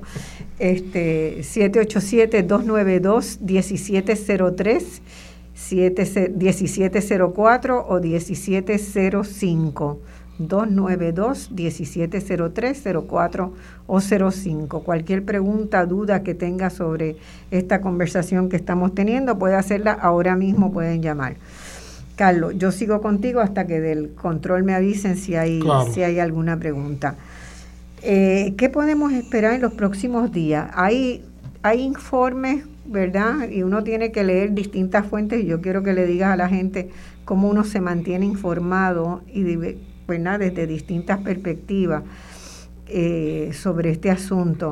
Pero eh, digamos que la mayoría de las fuentes muestran que ha habido ataques sobre poblaciones civiles importantes, no hay números de muertos que se circulan, no se sabe mucho, pero potencialmente pues esto puede llegar a ser un varios días de Sí, podría ser algo obviamente que los rusos parece que han sido muy, muy tácticos. El, el armamento ruso es armamento obviamente de precisión. Sí. Y ha sido algo de precisión. Ayer se reportaba de un misil que cayó en una zona residencial. Y, se este, reportó también uno, por lo menos, digamos, era de la presidencia de Ucrania la información, que había, este, había estallado un gasoducto. Sí, en eh, claro. Eh, Yakiv, uno nunca sabe realmente en este momento, en este momento es bien complicado tener veracidad de lo que ocurre, porque la tendencia es que ambas partes, ambas partes tienden a hiperbolizar. Este, y, eso ha sido así siempre. Eso ha sido así. Este, tú recordarás en Vietnam que todo el tiempo Estados Unidos decía que estaba ganando, estaba ganando, hasta que ya dijo un día, mira, ¿sabes qué? Perdimos. Hay un artículo muy interesante que, que me llegó hoy de Kissinger, eh, eh, quien uno mira cómo es la vuelta al mundo. Uno extraña hoy día a Kissinger, ¿no? Eh, porque no hay ese tipo de personajes con esa inteligencia con la cual uno puede discrepar en muchas cosas, pero realmente era una mente privilegiada, o es una mente privilegiada. Él publicó un asunto hoy sobre, sobre Ucrania brillante. Asimismo, donde explica todo esto y por qué, cuáles son los errores. Sí, sí, yo lo vi, lo vi. Yo creo, que, yo creo que es importante, en algún momento, uno de mis proyectos es crear algún portal de observatorios, de, depositar información para que la gente tenga de distintas vías, porque hay muchas carencias de información. hay una llamada que de preguntas para ti. Adelante. Sí, buenos, buenos días. Buenos días, sí. De, San, Juan, de San Juan. Mire, yo le voy a decir una cosa. Eh, aquí esto eh, tiene que corregirse, porque esto no es una, como él decía, este señor decía, que era una operación quirúrgica. Esto es una, una buena invasión por aire, tierra y mar, con misiles, cruceros y todo. O sea, y, esto no es ninguna operación quirúrgica. Y, yo estoy de acuerdo que esto no es por los recursos de Ucrania. Esto es, esto es porque él quiere volver, este señor quiere volver al 50 y por allá a para hacerse el de la historia que aparezca como que él unificó otra vez la Unión Soviética. Está mal porque estamos en el 2022, siglo XXI. La historia es buena para saberla, para estudiarla, para saber de dónde vienen las cosas, pero estamos en el siglo XXI. Y tú no me puedes venir a decir a mí que después que tú me has dicho toda la vida que aquí se tienen que respetar la soberanía, ojo, que Estados Unidos es otro invasor, pero él es otro invasor, pero él, él eres un Frankenstein que se levantó sin que la gente se diera cuenta, porque él lleva, él lleva muchos, esto, todos estos años calculando esto. Él no es una monjita de las carmelitas, lo que está haciendo es un crimen, un crimen y él debe ser sancionado por todos lados, llevado a la, Corte Internacional y esto es lo, lo tiene que pagar, sea porque él es otro invasor. ¿Ah? sin cargarle las maletas a, Estados Unidos. Y, aquí Alemania no empezó este emborujo, eh, el Reino Unido no empezó este emborujo.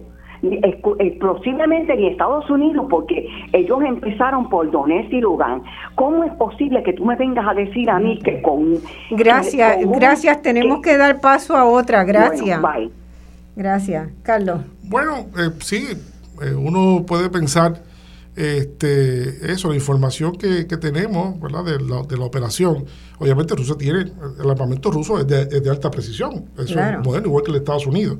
Eh, nadie quiere que haya muchos muertos. Los muertos políticamente son eh, algo muy grande, una carga que afecta la imagen política y Estados Unidos eh, sabe muy bien lo que es eso y otros países y por eso realmente eh, se tiene mucho cuidado.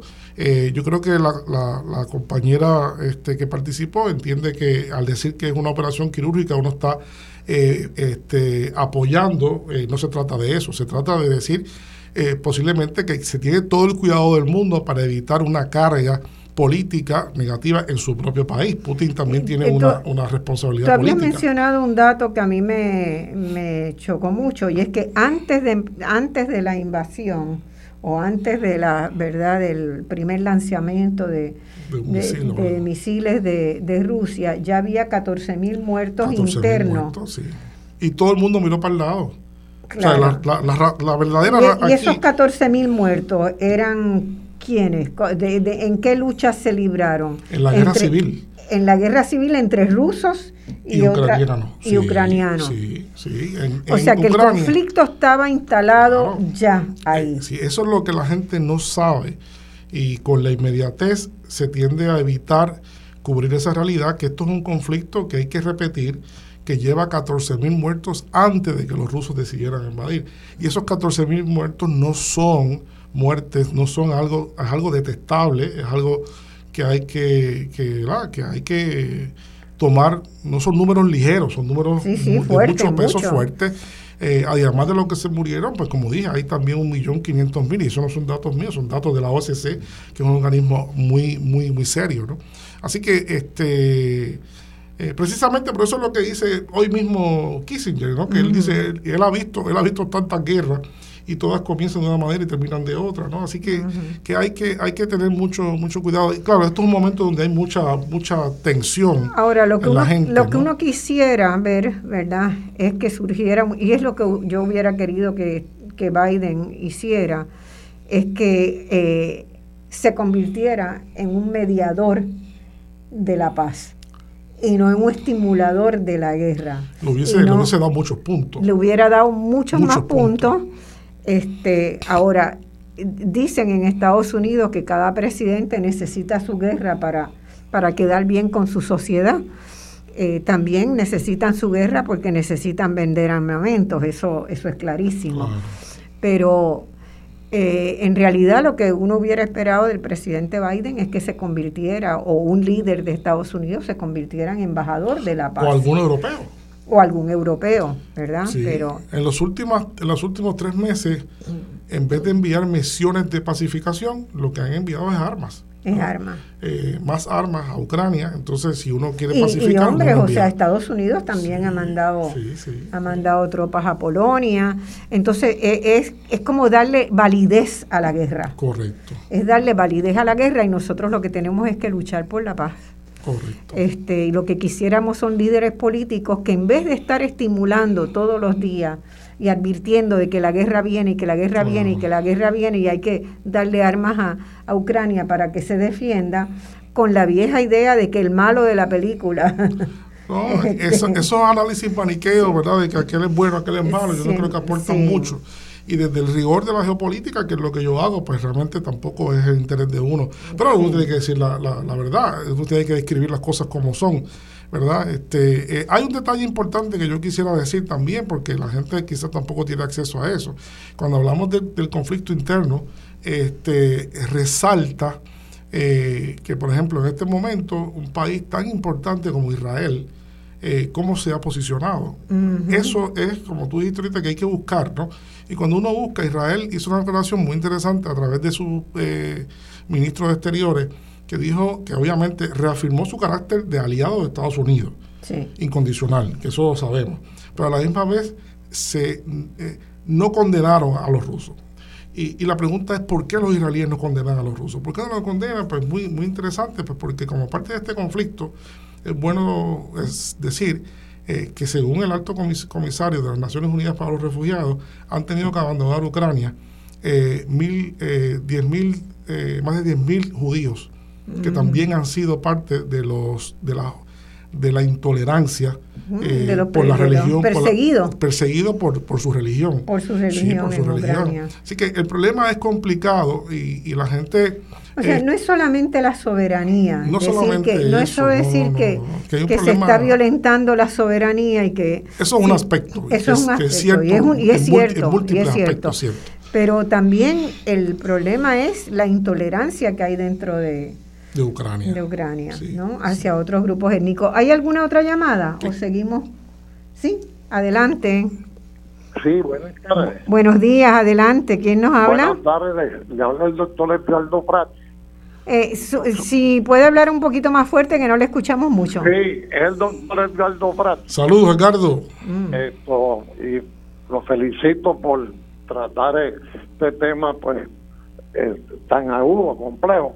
Eh, yo quería eh, hacer un planteamiento con relación a la estructura misma de Naciones Unidas. Ah, sí, sí. Que, bueno, eso es una estructura que caduca, que hay que reestructurarla, ¿verdad? La, la Carta de Derechos, esto, realmente es y el Consejo de Seguridad inoperante. Y entonces eh, me parece que hay un problema estructural aquí, además de, de que usted señaló el no respeto a la soberanía, ¿verdad? También va por ahí el problema de que eh, no se respeta a la ONU porque cada quien tiene soberanía. Y se demuestra en el caso de Puerto Rico que nunca le ha dicho caso realmente al Comité de Descolonización y a la soberanía posible de una colonia de 123 años como Puerto Rico. ¿no? De manera que me parece que hay conflicto, hay que también apuntarlo hacia una nueva reestructuración del aparato de Naciones Unidas que hay que preservar la paz en el mundo. ¿no? Fracasó la Liga de las Naciones, me parece que fracasó la ONU también. Bueno, eh, sí, eso es lo que decíamos al principio, ¿verdad? Que los organismos este, europeos y los organismos internacionales eh, han sido lentos en reconocer las señales de riesgo, ¿verdad? Que, que eso es muy importante. Claro, y concurro con el profesor Carlos Prats. Este, posiblemente eh, las Naciones Unidas ya tienen 70 eh, años, ¿verdad? Y posiblemente sea necesario algún tipo de evaluación y de reestructuración eh, para hacerla, atemperarla a, a, todo lo que ha sucedido. Sobre todo, se pensaba en el 1991 de que la, la humanidad se dirigía a una, a una tendencia sin conflicto y todo ha sido lo contrario. O sea, de repente la conflictividad regional, en especial los conflictos regionales, se han multiplicado este, por cantidad. Carlos, yo, yo ahí tengo una... O sea, yo sé que los conflictos son naturales en los seres humanos. Tú pones un grupo de gente y va, algún conflicto va a aparecer. Pero también los conflictos se exacerban cuando hay alguien que te dice, yo te doy un arma, ¿verdad? Y nosotros tenemos este, ¿verdad? Eh, miles de millones de dólares que anualmente eh, se gastan en modernizar los ejércitos, porque hay una industria de armas, de armamento en los principales países del mundo, los países industriales, en vez de estar produciendo cosas útiles para la humanidad, producen armas y las tienen que vender. Entonces, el conflicto es normal entre la gente pero deja de ser normal cuando tú, cuando tú le das acceso, le das créditos para comprar armas, le das, hace todo tipo de negocios para que se armen los ejércitos. La venta de armas es un problema serio, un problema eh, que amenaza constantemente la paz del, mundo, eh, porque sí alimenta los conflictos el aire. Esos intereses son intereses muy mezquinos. Y entonces, en ese ámbito, yo creo que Naciones Unidas ha fallado en decir ¿verdad? bajo la premisa de que hay libertad de comercio y de que todos queremos que, no haya trabas a la producción de bienes y servicios y al comercio, pues la industria de armas sigue creciendo y creciendo y cada vez siendo... De hecho, y, y, peor que eso, hemos visto también a partir de, Trump para acá, eh, el rompimiento de acuerdos importantes. La época de Gorbachev, Reagan, fue una época muy importante en la consolidación de, de acuerdos importantes de paz o de reducción de armas, armas nucleares. Por ejemplo, el, reciente abandono de Estados Unidos y por consiguiente, obviamente, de Rusia, que es el otro signatario del Tratado de Armas Intermedias, de misiles intermedios, es muy, muy peligroso para el mundo. El Tratado de Cielos Abiertos también. O sea, hemos visto un retroceso que no se ha evaluado bien en cuanto a los avances que hubo de los procesos de paz Tú recordarás que en los años 80 había un vigoroso movimiento pacifista en el mundo. Gran movimiento. Ese movimiento, pues, como que se ha ido, este, eh, se redujo. Eh, creo que eh, posiblemente veamos un resurgir de ese movimiento. Sí, totalmente. Porque a este momento vemos mucha, con mucho peligro lo que ocurre. Mucho peligro y sobre todo con la existencia del botoncito nuclear, ¿verdad? Claro.